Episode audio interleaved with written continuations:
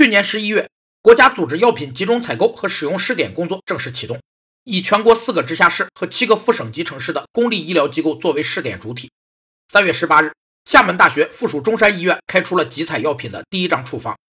集中采购是指为了降低分散采购的选择风险和时间成本，在集中时间、集中人力进行的采购。其集中体现在四个方面：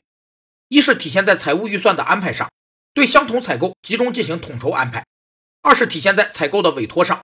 有关采购应集中在一次进行委托，不得人为拆分多次采购。三是体现在采购的具体操作上，